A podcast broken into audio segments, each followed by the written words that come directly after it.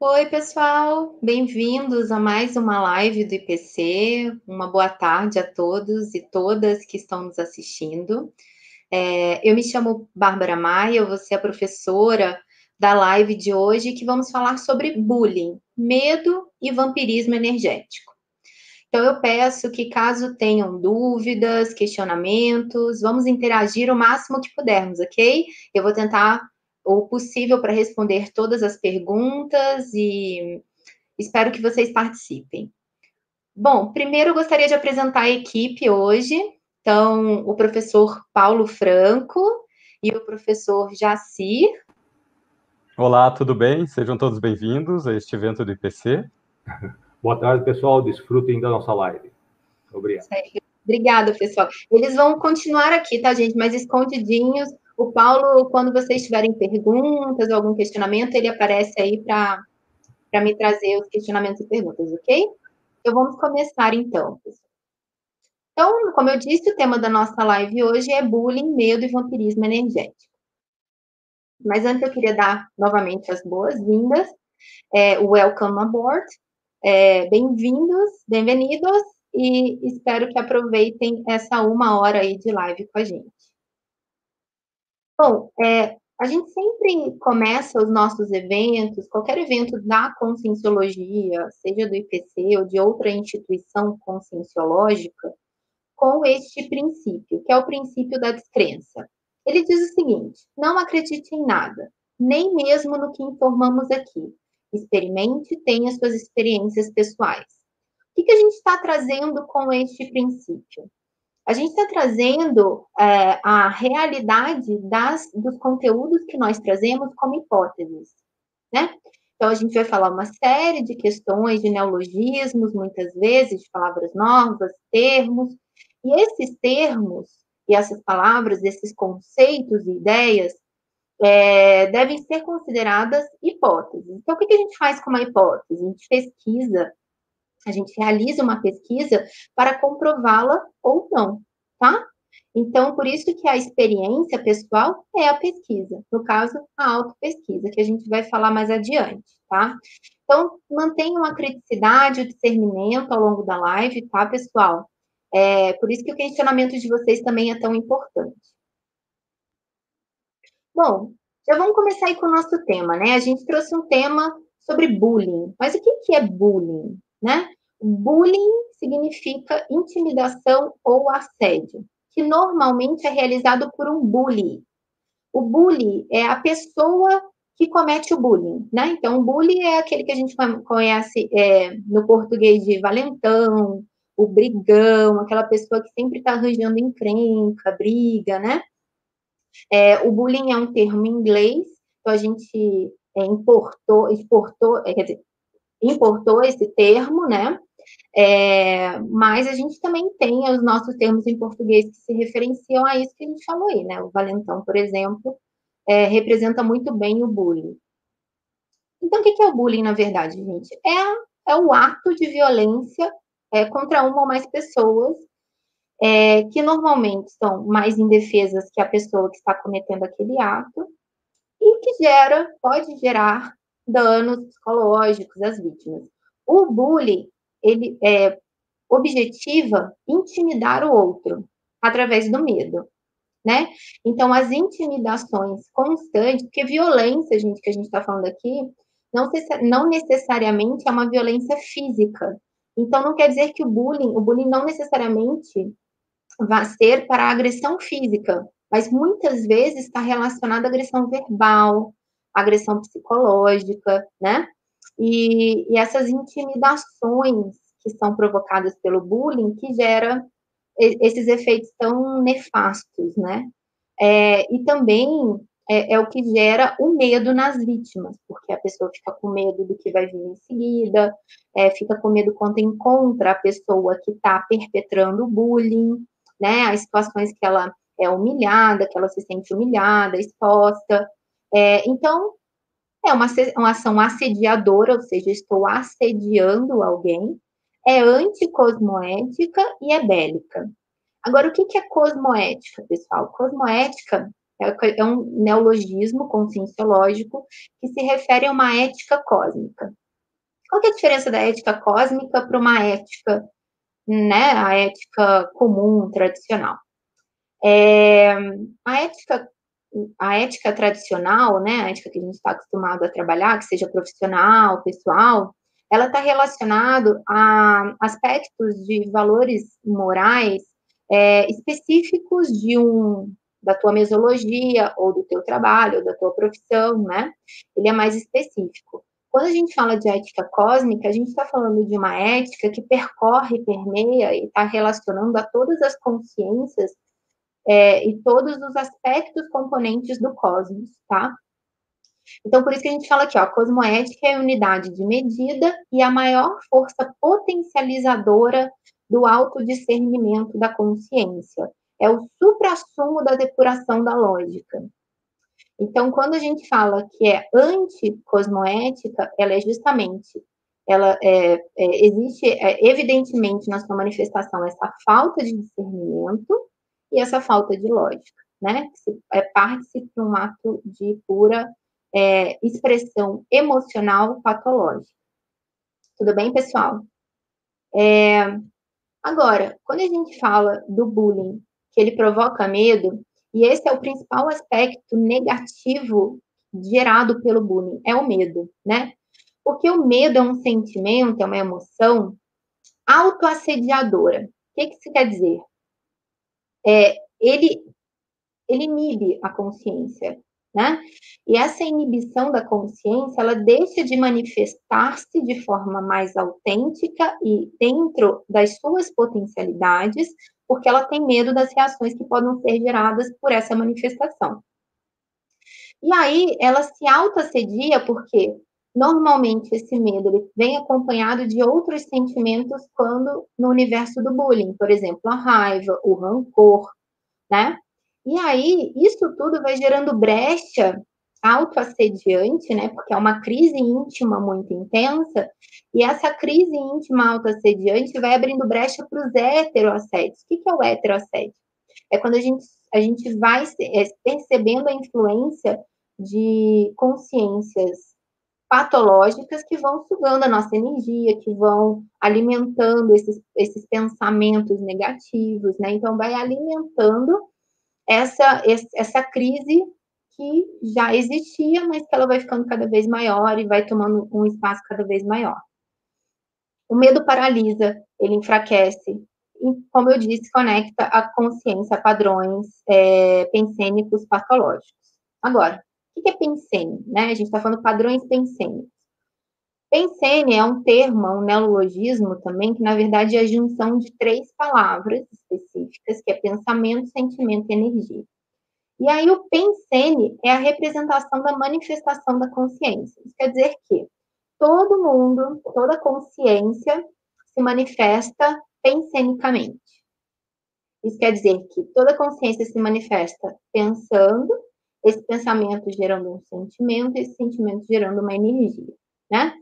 E aí, é, esse padrão pensênico, quando a pessoa se vê fruto ou alvo de uma violência, ele pode se afinizar a esses padrões de belicismo, de agressividade, né? Porque por mais que a pessoa não, é, não reaja de forma violenta no ato, por exemplo, de, de, de bater no outro, ou de tentar revidar a humilhação, ou ou a intimidação, intimamente, muitas vezes, ela vai criando aquele rancor, aquela raiva, e aquilo vai alimentando uma série, esse padrão pensênico, que aí as energias dela vão representando isso, né? É, e aí fala aqui, ó, o medo é o mater pensene da baratrosfera. O que é mater pensene? O mater, ele é um termo que vem de mãe, então, quando a gente fala pensene mãe, é o pensene base. Né? Aquele pensene que representa, o mater pensene é aquele que é, é o resumo da nossa manifestação pensene, que é aquilo que nos representa mais. É, o mater pensene da baratrosfera, a baratrosfera seria esse ambiente patológico de consciências é, doentes, né? Também é conhecido como umbral, inferno, né? Tem vários termos. Então, quando a gente fala que o medo é o mater pensene da baratrosfera, o que seria o mater pensene da baratrosfera? Né? É isso, é aquele medo, é a raiva, o rancor, é, é a indiferença, né? Então, esses sentimentos todos, e principalmente o medo, ele te afiniza a esse tipo de padrão e a esse tipo de ambiente, e a esse tipo de consciências, né? É, o medo ele representa a ausência de autodiscernimento, como a gente falou antes, de autoconfiança, que isso é muito sério, porque quando a gente fala da, dos efeitos do bullying, um dos efeitos do bullying é a perda da autoconfiança, é a baixa autoestima, né? E gera repercussões quanto à liberdade de manifestação da consciência amedrontada. Porque se o medo ele paralisa e ele enfraquece, a sua manifestação ela fica debilitada, ela fica limitada, e aí você não consegue expor aquilo que você teria para expor, os seus, seus traços força, aquilo de positivo que você tem, é, de, do seu papel de líder em, em muitos trabalhos, né? A pessoa ela vai cada vez se, se escondendo mais, né? Agora, é, a gente falou do medo no aspecto da vítima do bullying. Mas e do daquela pessoa que comete o bullying? Como é que seria isso, né? A gente pode também trazer o medo para o para a vivência daquele que comete o bullying, vocês não acham? Porque vejam bem, o que está por trás é, da ação da violência? Né? O que, que a pessoa ela comete esse ato de violência contra outros? O que, que ela quer intimidar os outros, né?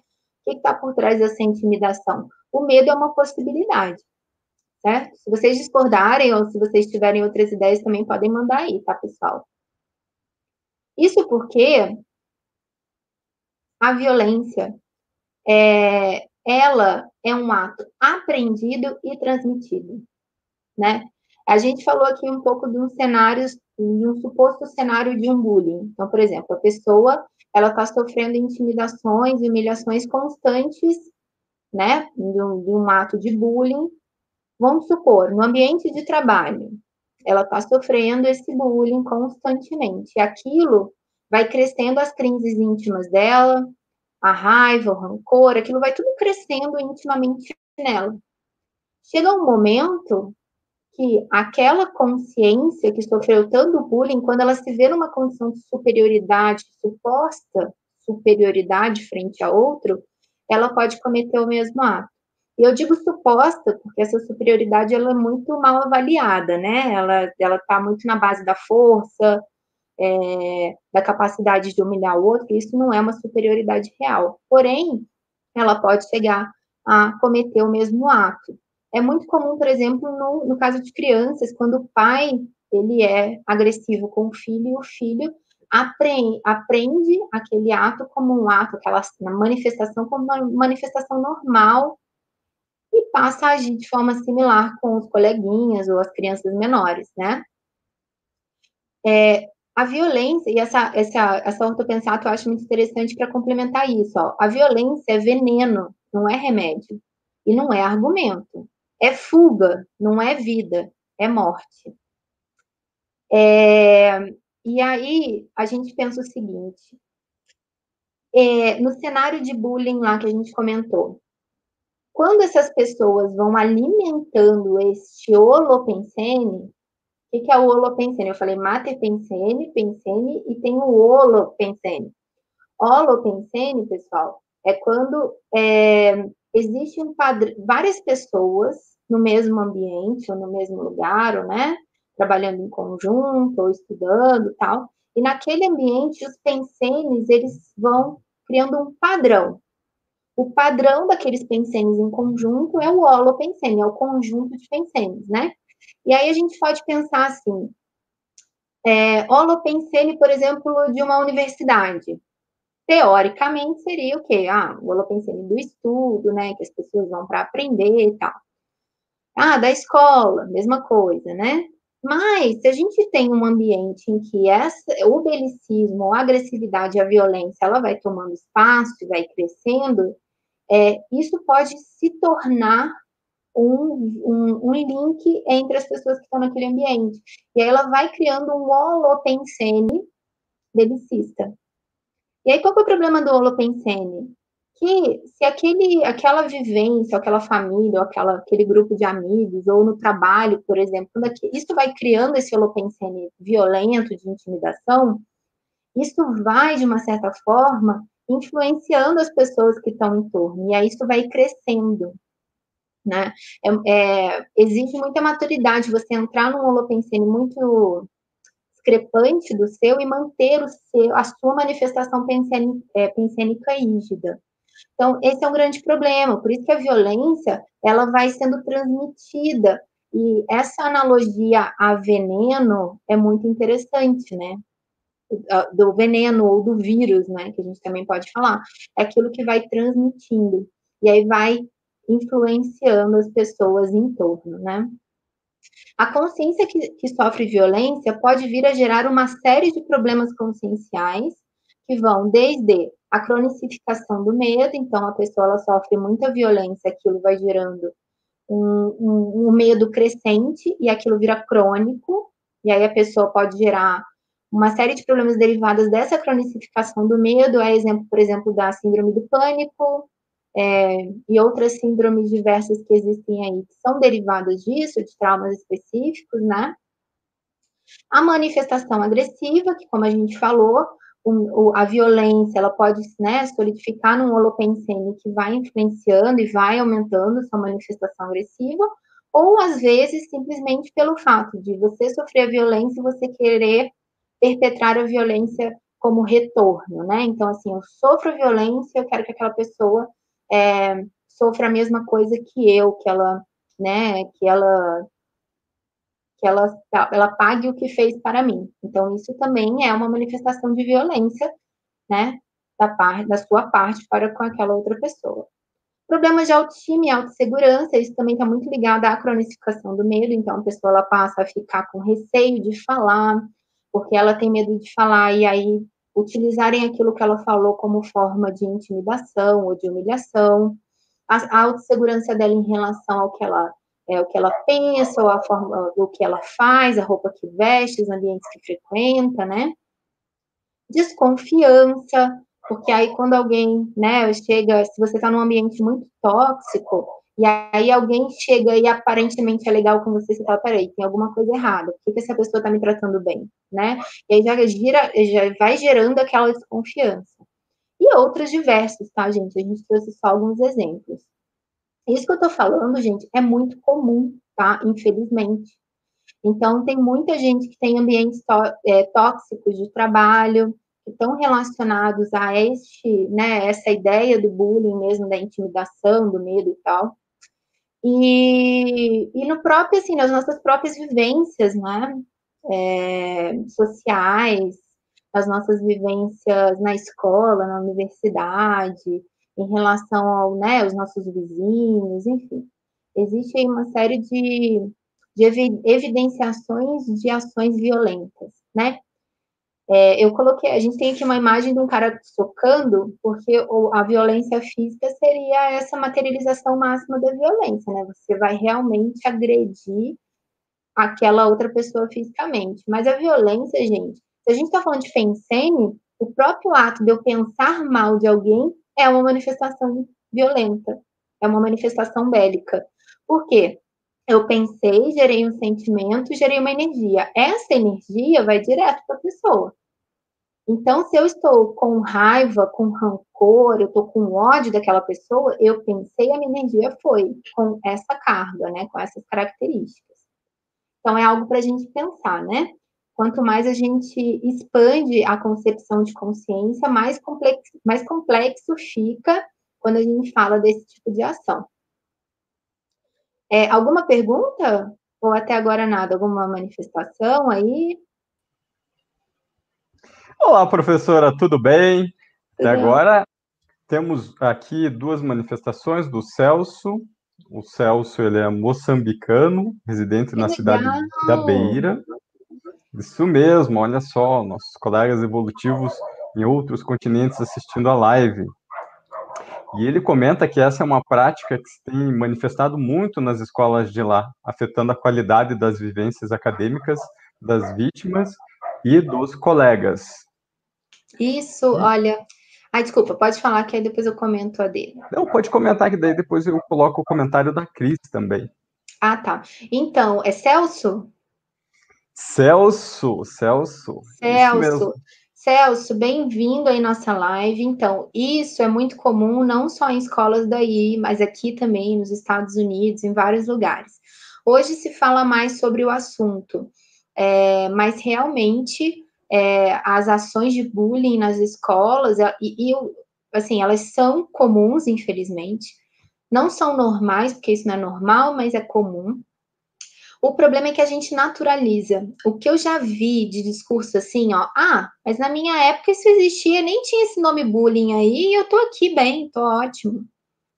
Né? Então normaliza a violência como se isso fosse, ah, isso daí vai, isso daí é normal, é, faz parte, não tem nada a ver, né? E a gente não pode normalizar esse tipo de violência. Então, se as crianças nas escolas elas estão agindo dessa forma, é porque elas aprenderam essa forma de agir em algum lugar. Né? Como a gente falou, a violência ela é aprendida e transmitida. Então, da onde que ela está recepcionando essas ações? Né? Isso é uma coisa para a gente refletir, porque não adianta a gente querer agir pontualmente nas escolas como se fosse um problema único, exclusivo das escolas, sendo que é um problema social. É uma coisa mais ampla, né? Ah, infelizmente, o belicismo impera na sociedade mundial. E eu falo sociedade mundial como se fosse uma coisa só, porque se a gente for pegar a grande, né, a maior parte dos países hoje componentes do nesse nosso planeta são bélicos na sua manifestação. Então, é o que predomina, infelizmente, né? Quer falar, é, Paulo? É muito importante que a gente fique atento, porque essa pode ser uma forma de comunicação da própria pessoa pedindo ajuda para ela, uma forma hum. dela fazer esse pedido. Então, é conveniente que a gente fique realmente prestando bastante atenção. O que vem, então, ao encontro do comentário da Cris. Cris, ela comenta que acredita que as pessoas que realizam o bullying o fazem porque o seu contexto é similar e acreditam que são super fortes, mas não, elas são fracas, pequenas.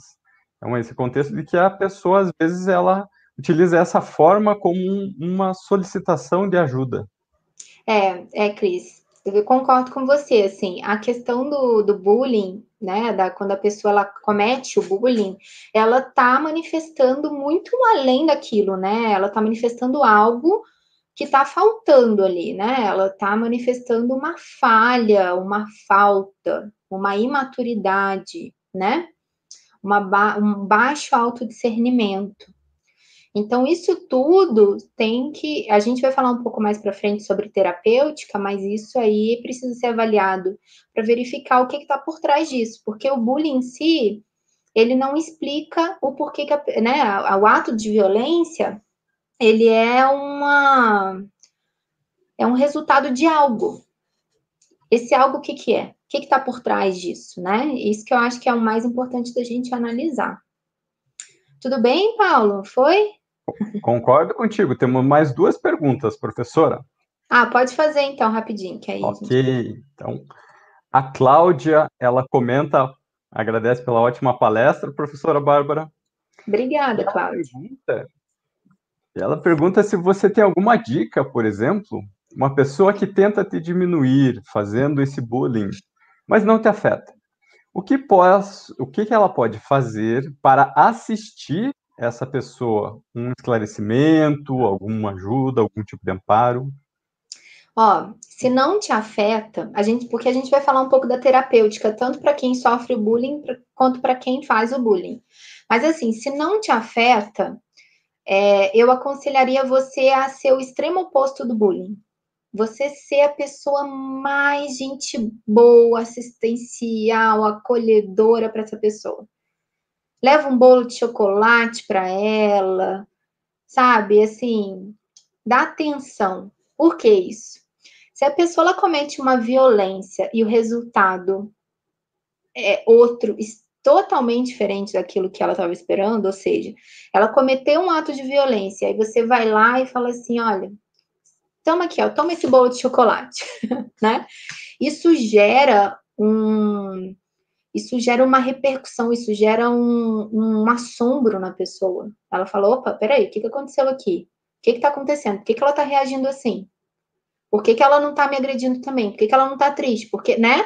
Começa a se questionar, porque os resultados esperados de uma violência são muitos, mas são conhecidos, né? Então, o receio, o medo ou a violência né, em retorno, a humilhação e tudo mais. E se isso não tem essa repercussão, se isso não bate, a pessoa ela fica, ela, ela começa a se questionar. Ela fala, peraí, o que eu estou fazendo? O que está acontecendo? Por que, que não está gerando esses efeitos, né?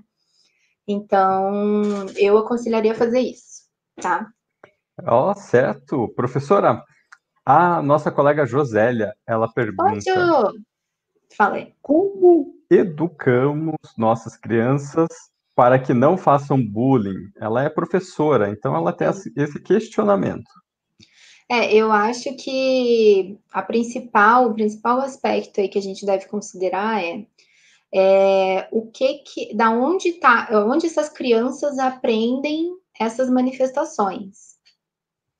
E no ambiente da casa, da família ou da própria escola, é, trazer esses questionamentos quanto a essas manifestações, mostrando os efeitos reais que isso tem, né? E tentando entender com essas crianças quais são as angústias que estão por trás do ato da violência.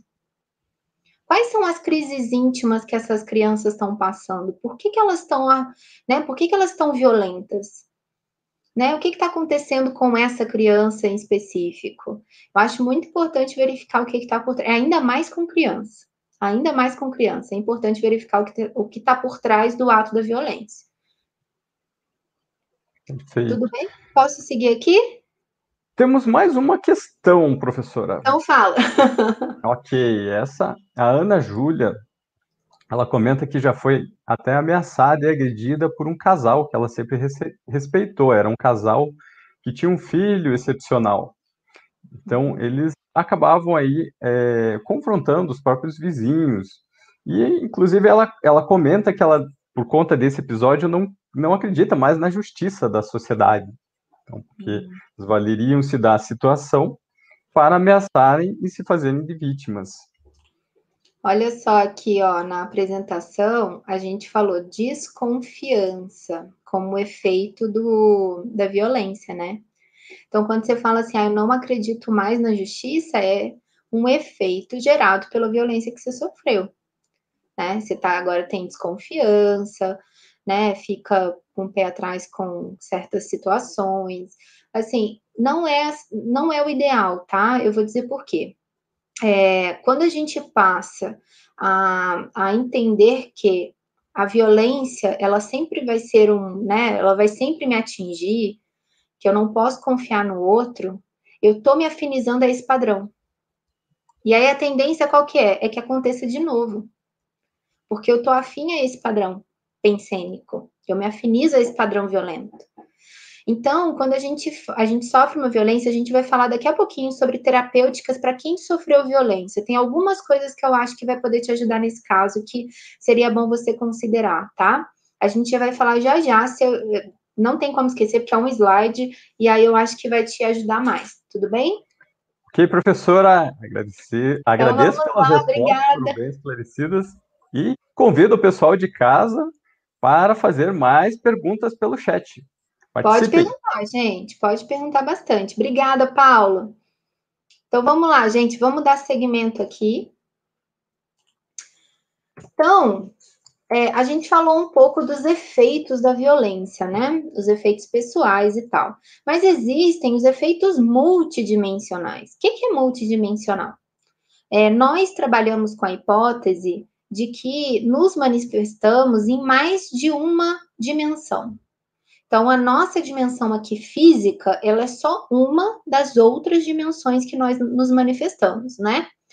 É, e essas, é, essas múltiplas dimensões, elas estão sempre em sintonia uma com a outra. Então, o que eu faço nessa dimensão física tem efeitos nestas outras dimensões também.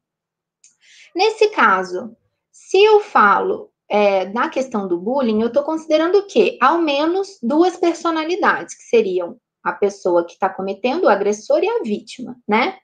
Agora, se eu trago o aspecto multidimensional, eu insiro aí uma série de outras consciências, como os assediadores extrafísicos. Extrafísico é uma dimensão que a gente trabalha, chamada extra, dimensão extrafísica, que é onde nos manifestamos quando saímos do corpo, é, que é a dimensão que nos manifestamos quando é, temos a morte biológica, né?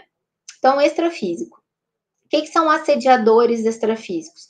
São consciências que já não possuem o corpo físico, mas que gostam de ficar lá é, sugando as energias de quem tem o corpo físico ou alimentando esses holopensenes mais doentios, né? É, e os vampiros energéticos é essa classe específica de assediadores que sugam energia, né? Então a gente até trouxe aí a imagem da, da vela apagando, né?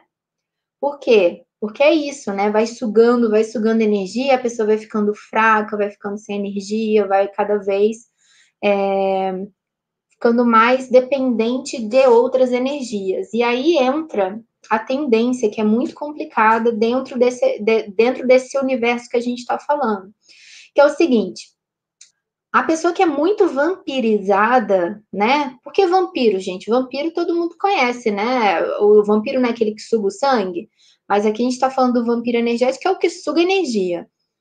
Você está sendo vampirizado, estão lá tirando a sua energia, você está perdendo energia, perdendo energia, perdendo energia.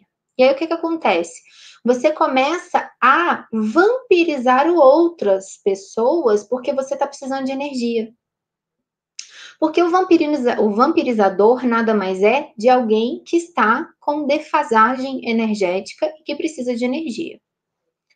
E aí é um ciclo vicioso, porque vai lá, você está sendo sugado, e depois você vai lá sugar o outro e assim por diante.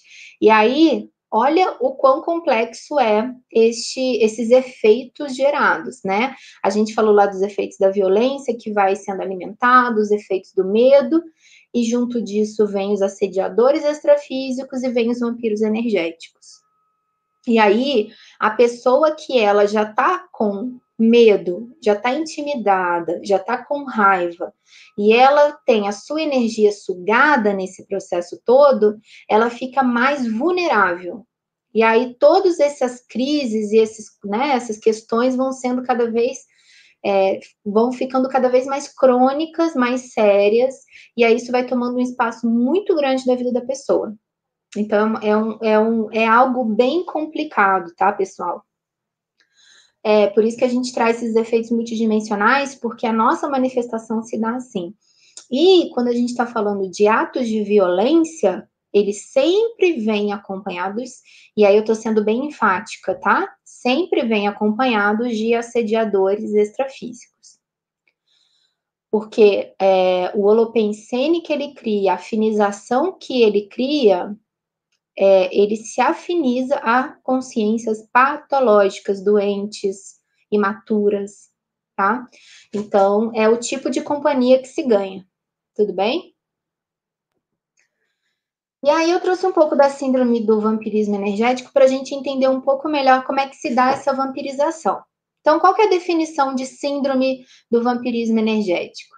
É o estado nosológico caracterizado pela atitude voraz de a consciência intra ou extrafísica, ou seja, nessa dimensão física ou na dimensão em que não possui mais o corpo físico, sugar as energias de seres vivos com o intuito de tentar nutrir-se e fortalecer-se à custa do prejuízo alheio. Que é aquilo que a gente falou. O vampiro é sempre aquele que está defasado energeticamente, que precisa de energia. E aí ele não tem maturidade para trabalhar com outros tipos de energia e vai sugando o outro, né? Um nome muito comum que a gente tem popular para falar do vampiro energético é o seca-pimenteira, né? Aquela pessoa que chega na, na tua casa, planta morre, cachorro se esconde, né? Que vai conversar com você, você sair cansado, né? Defasado. É, Então, esse é o, é, esse é o vampiro energético. E tem algumas características dessa vampirização. Por exemplo, ela não respeita o, a distância, ela pode ser feita tanto pessoalmente quanto à distância. Obviamente que pessoalmente ela vai ter um efeito mais intenso, mas à distância também. Por quê? Porque a energia, ela não respeita as leis da física. Então, assim, a distância geográfica não impede que eu troque energia com alguém tá? Então, a gente está aqui, cada um na sua casa, à distância, online, mas a gente está trocando energia uns com os outros, tá?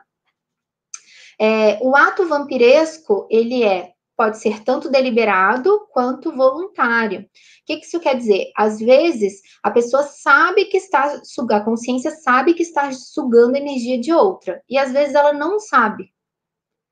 Ela não sabe. Então, é muito curioso. Às vezes a pessoa chega, e vai conversar com você, você vai se sentindo cansada, defasada, mas ela não sabe que ela está fazendo isso. É, e também o, o, o, vampirizado, ele pode perceber ou não a vampirização. Então, às vezes, você está sendo vampirizado e não está nem sabendo. Pode ser uma, uma vampirização de intensidade fraca ou forte, e a duração pode ser ocasional, uma coisa pontual, por exemplo, você entrou num, num ônibus ou num transporte público e você percebeu que alguém ali estava com defasagem energética e começou a sugar sua energia. É uma coisa pontual. E pode ser intermitente, por exemplo, um colega de trabalho que sempre faz isso, aquela pessoa que sempre vai na sua casa para reclamar, né? Então vai ficando uma coisa mais constante. Agora, a gente falou, né, de todos esses aspectos relacionados a vampirismo, a medo, a violência, né? os efeitos multidimensionais que isso traz. Agora, o que, que a gente faz, então, para melhorar, né? E aí, a gente propõe a terapêutica. E aí, a terapêutica, ela está proposta, como vocês podem ver, em duas realidades, para o algoz e para a vítima. Ou seja, para quem comete o bullying e para quem sofre o bullying, tá? É, para quem comete o bullying, né? Para o algoz, para aquele que está perpetrando a violência, a, a intimidação. O que, que a gente pode pensar? Então, primeiro, autopesquisa. Lembra que lá no começo a gente falou do princípio da descrença, e quando a gente falou experimente a, a realização de pesquisa, e aí eu falei assim, ó, de autopesquisa especificamente? Por quê? A, a forma como nós pesquisamos a consciência na conscienciologia, né, é através da autopesquisa, ou seja, a consciência pesquisadora pesquisa a si mesmo. Ela é o objeto e ela é o pesquisador, tá? É, isso porque a única pessoa capaz de estudar você é você mesmo, né? De forma aprofundada, real, porque por mais que a gente possa dar feedback um para o outro, por mais que a gente possa tentar ajudar um ao outro, existem limitações quanto ao que a gente pode fazer em relação ao outro. Então, é, a autopesquisa é fundamental para o algoz. Para todo mundo, tá, gente? Mas eu coloquei aqui para o algoz específica justamente para aquilo que a gente estava comentando antes, para descobrir o que, que está por trás da, do ato de violência. O que está instigando aquela pessoa a agir dessa maneira?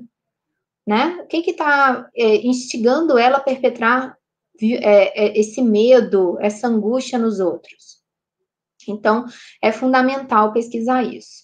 A técnica da autoconsciencioterapia, que eu vou explicar aqui daqui a pouquinho, é uma técnica que pode ajudar bastante também. Reciclagens íntimas, ou seja, você levanta toda essa poeira, né, todas essas questões e muda, né? Não é só identificar o porquê, é mudar o que que está provocando isso, né? É se mudar, se aprimorar.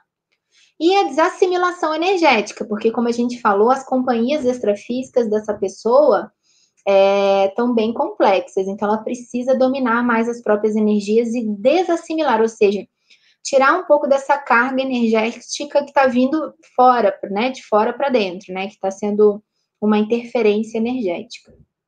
Para a vítima, a gente traz uma técnica que a gente também vai explicar, que é do hétero perdoamento discordante, que é muito interessante, que está dentro desse âmbito do perdão pleno, tá? O Valdo, que é o propositor da ciência conscienciologia, ele inclusive falava do pré-perdão. O que, que é o pré-perdão? Você perdoa antes mesmo da pessoa fazer alguma coisa. Então, se ela fez, você não vai ficar nem magoado, porque você já está perdoado, né? Isso é bem avançado, viu, pessoal? Domínio das energias também, pela questão dos vampirizadores energéticos e tal, e blindagem dos ambientes para que consiga uma manifestação pensênica mais é, autêntica e se influencie menos com os holopensenes é, predominantes nos ambientes que ela frequenta, tá? Então vamos começar. Técnica da autoconsciencioterapia. Então, como é que ela funciona? Consciencioterapia, primeiro, pessoal, é, é uma especialidade da conscienciologia que estuda a remissão de patologias e parapatologias da consciência. Sempre quando a gente fala para, né, por exemplo, tem patologias e parapatologias. Parapatologias é quando a gente está se referindo a algo que está relacionado ao extrafísico. Então, são as patologias conscienciais e parapatologias são essas parapatologias de manifestação multidimensional, né? O principal objetivo da consciencioterapia é a autocura do evoluciente. Quem que é o evoluciente? Somos nós que estamos é, buscando essa remissão, a cura dessa, dessa crise ou dessa, né, dessa patologia que a gente está sofrendo, né?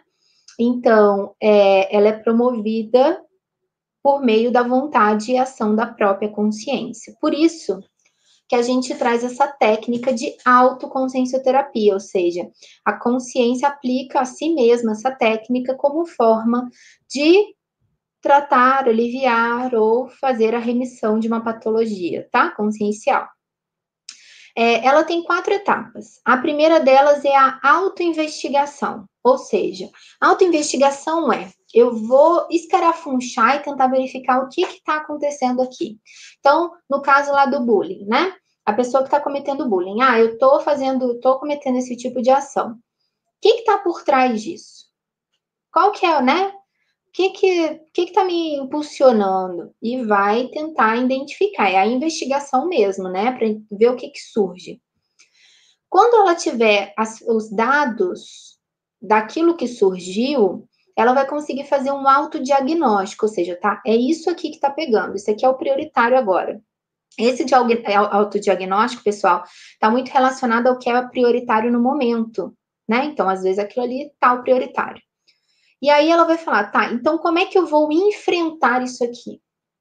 E aí, esse autoenfrentamento vão sendo criados mecanismos de, de enfrentar aquele traço ou aquele aspecto, aquela manifestação específica que, quer, que, né, que você quer reciclar, que você quer mudar. Até chegar à autossuperação, ou seja, aquilo já não é mais uma questão tão intensa ou tão predominante assim. Tudo bem? É, vocês podem achar verbetes da, da enciclopédia da conscienciologia com, esses te, né, com, com, com esse assunto artigos, tá? A gente tem, tem muito material disponibilizado gratuitamente para quem tiver interesse em aprofundar mais esses conteúdos, tá bom, pessoal? Desassimilação energética. Então, o que, que a gente propõe aqui? A MBE, a técnica da MBE, a mobilização básica das energias, é a base para todo o desenvolvimento é, energético, né, de, de outros trabalhos mais avançados de energia também.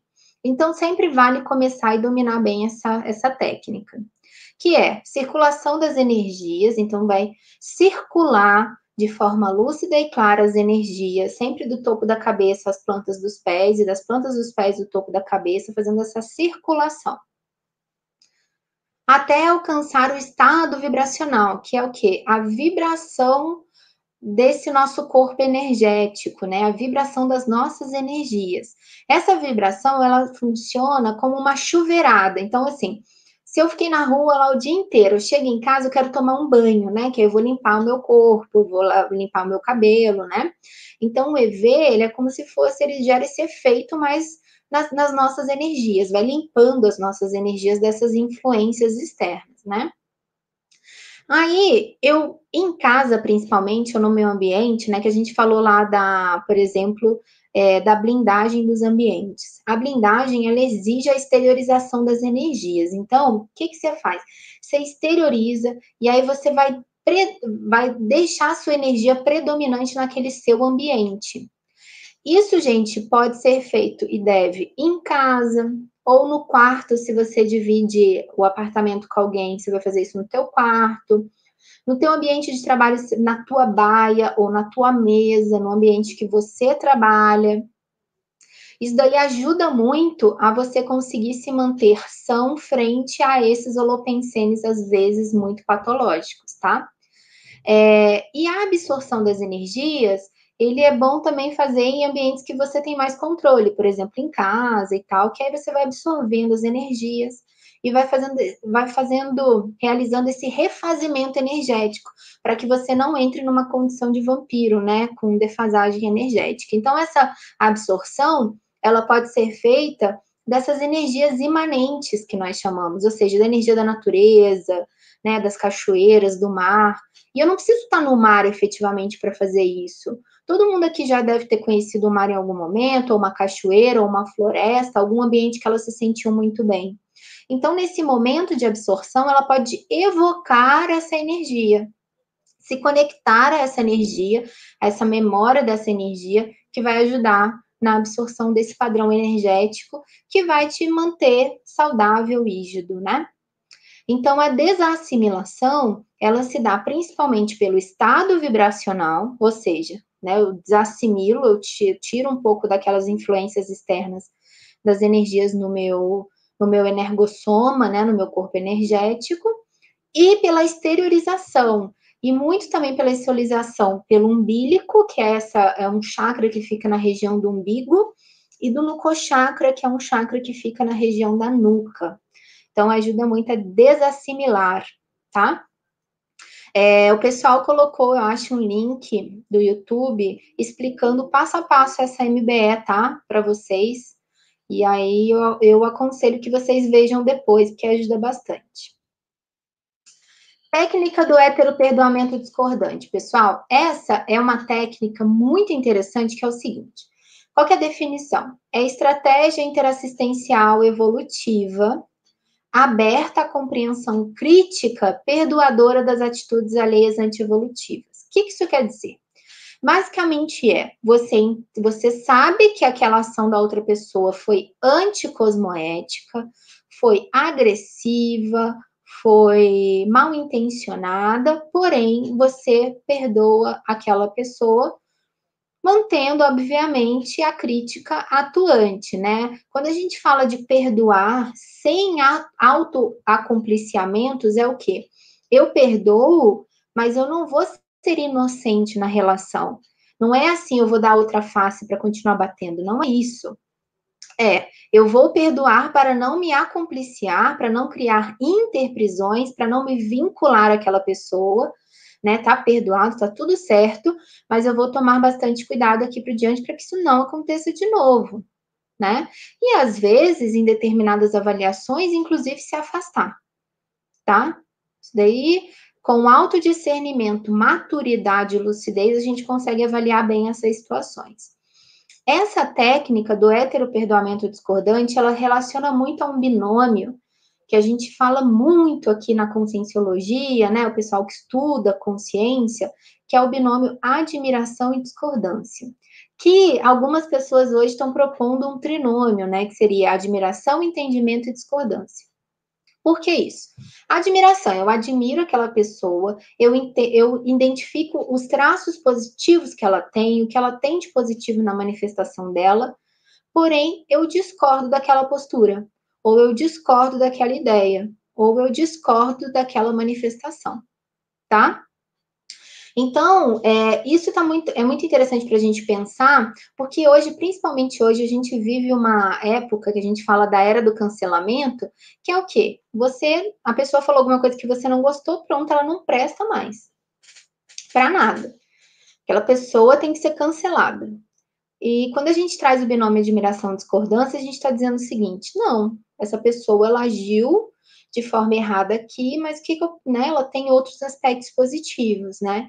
E aí, quando a gente tem esse olhar, a gente consegue ser mais assistencial. E aí teve uma pergunta, né, que fizeram assim, ah, como assistir as pessoas que fazem, né, que fazem o bullying e tal. É isso, é tendo esse olhar assistencial, é esse olhar do binômio admiração-discordância né? E, ou do trinômio admiração, entendimento, discordância. Porque o entendimento, ele é um fator muito importante, né? Nessa relação. Eu admiro, eu entendo o que a pessoa quis dizer, né? Eu parei para pensar naquilo que a pessoa estava dizendo, para entender aquela ideia ou aquela manifestação dela, mas eu discordei, né? Para não ser uma reação né, intuitiva. A pessoa falou, já reagi, né? E a autopesquisa, eu trouxe essas frases para a gente, porque a autopesquisa é um aspecto fundamental e ele permeia tudo isso que a gente falou, né? Então, assim, quanto mais você pesquisar os detalhes da sua vida, mais vai entender a própria consciencialidade. O insignificante pode ser o mais significativo antes passado despercebido. E isso é muito interessante para a gente verificar. Se a gente está sendo violento, se a gente está sendo agressivo, é, o que, que pode estar sendo, o que está passando despercebido que eu não estou vendo, né?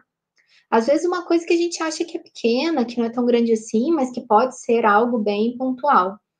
E com a falta de estudo sobre si própria, a pessoa se engana mais. Você pode constatar ser mais do que se imagina quando se pesquisa com autocrítica. Isso daí é muito interessante também, né? É, a pessoa, quando ela se pesquisa, ela vai entendendo mais do que ela é capaz. E às vezes ela é capaz de muito mais do que ela tem ideia, assim. Ela tem muitos, muitos traços positivos que podem ser utilizados. Então, é algo é, bem importante para que a gente seja mais autêntico e que a gente se manifeste com todo o nosso potencial, né? Que a gente não se limite. É, Paulo, tem mais alguma pergunta aí? Olá, professora. Temos sim, temos algumas, algumas contribuições aí do pessoal que está assistindo em casa. Mas antes, eu vou fazer um convite. Pessoal, eu vou deixar aqui no cantinho da tela um QR Code aí para os nossos eventos de setembro. Então, iniciando amanhã, já dia 6 de setembro, às 10 horas, temos o curso de projeciologia à distância. Ele é realizado, é o CEPAD, isso mesmo, professor, é realizado pela plataforma Moodle.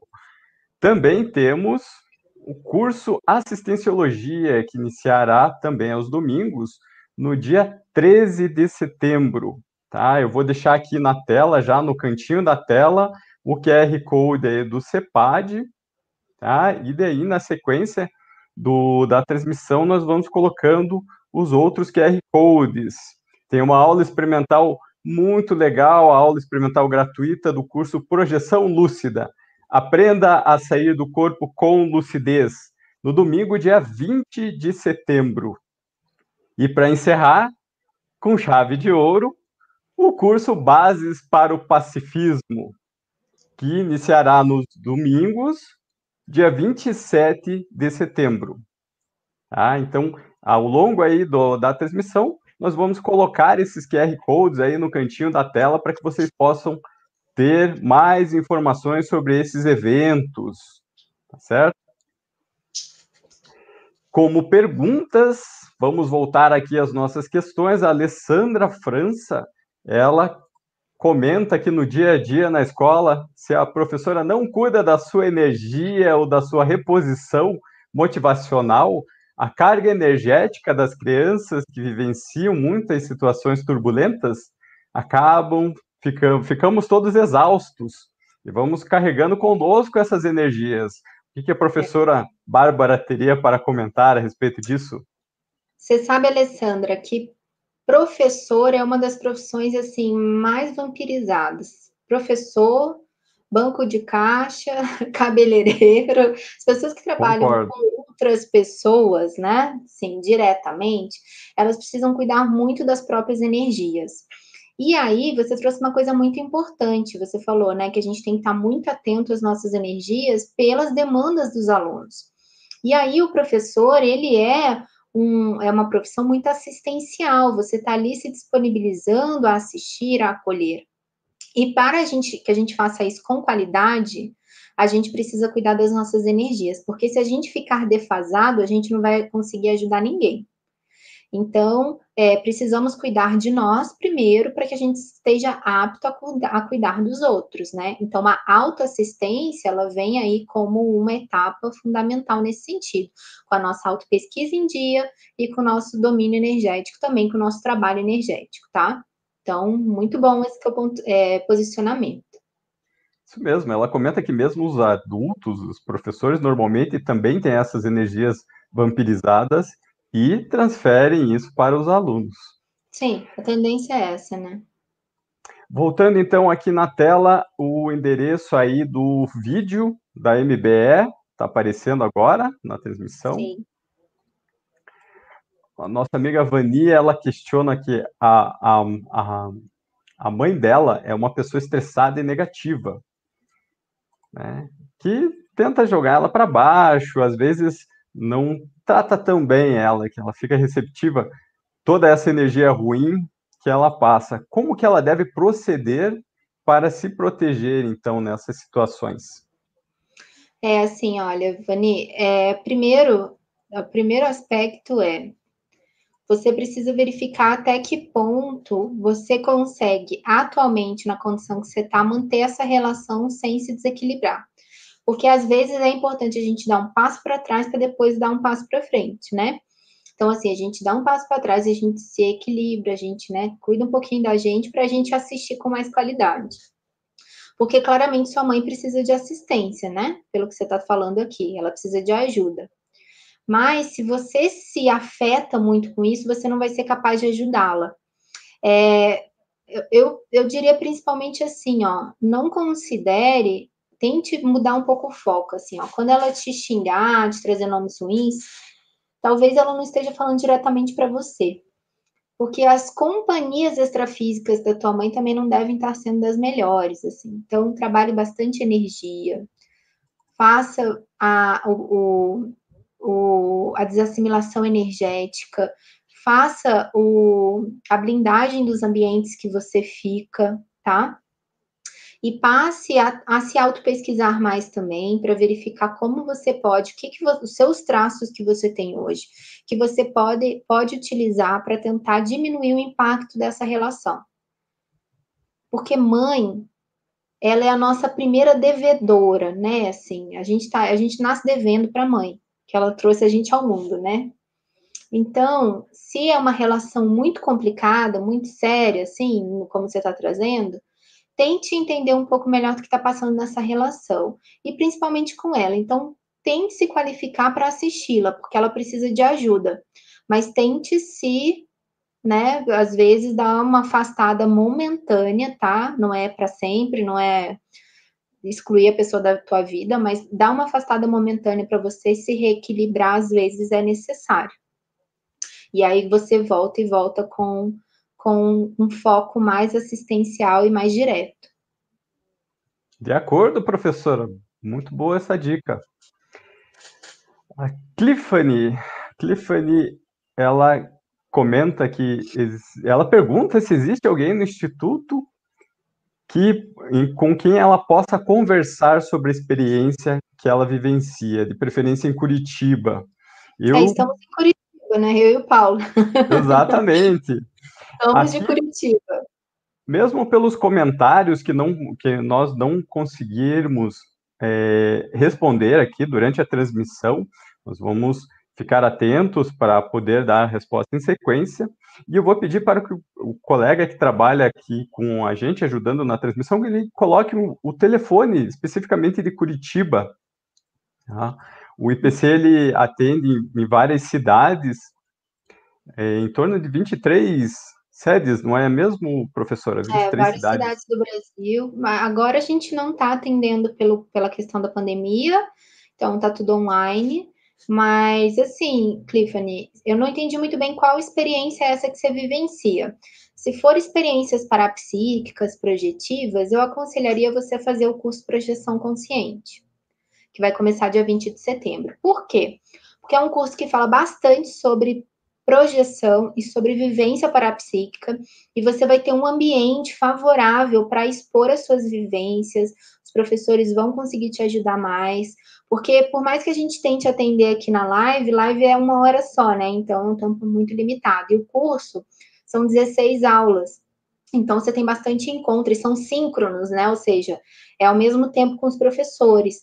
Então, dá para trabalhar mais isso. Se você for possível, claro, né, Cliffany? Se você existir essa possibilidade para você. É, mas o Paulo falou que vão colocar aí também o nosso WhatsApp lá do, do IPC Curitiba. Você também pode mandar mensagem para a gente, a gente ajuda dentro do, do, possível. E quando voltar também, né? Aí você pode ir lá no CEA, né? No Centro Bem, Educacional. Nosso colega Jacir, ele já postou nas redes sociais, eu estou colocando aqui na, no vídeo, então, o telefone é este aqui, o telefone do WhatsApp de Curitiba, ok? Então, fiquem à vontade para entrar em contato com a gente, esclarecer dúvidas, compartilhar as suas vivências, inclusive sobre o tema da palestra de hoje. Claro, com certeza. Voltando, é... então, aqui às questões, que a gente está um pouquinho, está quase em cima do tempo, professora, pois veja é. só. Eu queria tempo só, boa. depois eu terminar com uma frase, se possível, para ficar de reflexão aí para o pessoal. Mas fala aí, qual que, se der tempo. É Perfeito, é... nós temos aqui alguma, três questões. A, a Cris, ela pergunta o que, que a professora sugeriria fazer quando não podemos nos distanciar das pessoas que sugam a nossa energia. Okay? Sim, aí no caso. Ah, ah, você quer falar, Paulo? Eu que, queria compartilhar também a, o comentário da Maria Isabel. É, ela observou que as consins com tendências a vampirizar muitas vezes estão sob efeito de drogas. Ou é o contrário e se torna um, vi, um círculo vicioso. É, existe bastante drogaditos que, assim, bastante não, né? Normalmente quando a pessoa é drogadita, ela, ela é vampira, né? Ela, porque ela tem essa defasagem energética muito intensa pelas companhias extrafísicas e tudo mais. Agora, quanto à questão das companhias, é, se a gente não pode se afastar da pessoa, é importante que a gente crie mecanismos para a gente ter ambientes que a gente fique mais nós mesmos. Então, por exemplo, ah, você mora com a pessoa e não tem como sair desse ambiente por enquanto. O teu quarto vai ser o ambiente blindado que você vai entrar e você vai conseguir se refazer. Vai ser aquele ambiente que você vai conseguir, né, né, voltar a ser quem você é, né, de forma mais direta e autêntica, principalmente as suas energias. Então é importante que a gente tenha esse ambiente, tá? Então, seja o quarto, né? Seja esse ambiente possível que você tenha. Segundo é, aprofunde bastante na autopesquisa para verificar o que, que você pode, quais são os mecanismos ah, que você já tem hoje na sua manifestação que você pode utilizar para ajudar nesse caso, nessa situação, tá? E terceiro é, tente cortar na raiz qualquer tipo de reação agressiva, patológica, é, rancorosa, amedrontada, tudo aquilo que a gente falou. Então, tente cortar isso já na raiz. Não deixe que esse seja um sentimento que cresça no seu íntimo. Porque se isso crescer, você vai se afinizar cada vez mais e mais com esse holopensene. Então, já se pegou ali com raiva daquela pessoa, com ódio, com com rancor, já tenta mudar esse padrão pensênico, tá? É importante que faça isso. Pelo olhar, às vezes, do próprio traforismo. O que é olhar traforista? É você olhar para a pessoa e tentar identificar aquilo que ela tem de bom, aquilo que ela tem de positivo. Isso ajuda a gente a mudar um pouco a perspectiva sobre as pessoas, porque uma ação da pessoa não determina quem ela é. Às vezes ela está passando por uma situação difícil. E é bom verificar e lembrar, gente, que todo mundo aqui provavelmente já teve as suas ações agressivas, já agrediu alguém de alguma forma, né? Então, é, pensar nisso, né? É possível que a gente mude e a gente se aprimore, a gente se aprimore e a gente deixe esse tipo de ação de lado também. Perfeito. Bom, a, a Cris, ela pergunta onde fica o IPC. É, ele ficaria na rua Visconde de Nácar, 1505, na sala 905 do edifício Gallery, mas hoje nós estamos online, pessoal. Online. Nós estamos muito mais próximos de vocês. É, o IPC Curitiba que ficava nesse endereço, tá, gente? Mas o IPC tem em vários lugares do Brasil e no mundo. Então, aconselho que vocês entrem no ipnc.org, que é o site, e lá tem todos os centros educacionais que atendem, tá, do IPC no Brasil. E aí, quando a gente voltar a atender no presencial, vocês já sabem onde fica, porque por hora a gente só está no online. Isso aí, professora, muito bem. É, eu coloquei agora o último QR Code do curso Bases para o Pacifismo. Então, cada piscadinha que dava no QR Code, eu estava mudando eles. Fiquem à vontade para pesquisar o, as informações a respeito dos cursos. Eu agradeço a professora é, eu posso terminar com a frase, Paulo? Claro, a gente não vai conseguir responder mais nenhuma questão agora, então eu passo a palavra novamente para a professora, fique à vontade. Muito obrigado, professora Bárbara. Obrigada, Paulo, obrigada por tudo. Obrigada pela ajuda, pelas perguntas e pelo apoio. Gente, eu queria só terminar com uma frase aí para vocês, que é o seguinte. O belicismo é a pior doença da humanidade, estando na raiz de todas as patologias humanas básicas é a rejeição completa da fraternidade, uma condição indefensável para a consciência lúcida. Quis deixar aí para a gente refletir o quanto que é preciso que a gente recicle os nossos traços bélicos, tá? É, a gente falou muito da violência do bullying, mas é preciso que a gente verifique também a forma como a gente se manifesta é, agressivamente, belicamente, porque normalmente existe, né? E como eu falei do pensene, os nossos pensamentos também expressam isso. Então, é, fica para reflexão, tá, pessoal? Obrigada. Quero agradecer a presença de todos. Desculpa se não foi possível responder todas as perguntas, mas espero que tenha sido proveitoso e até uma próxima live. Tchau, pessoal. Um bom domingo e um bom final de sábado também.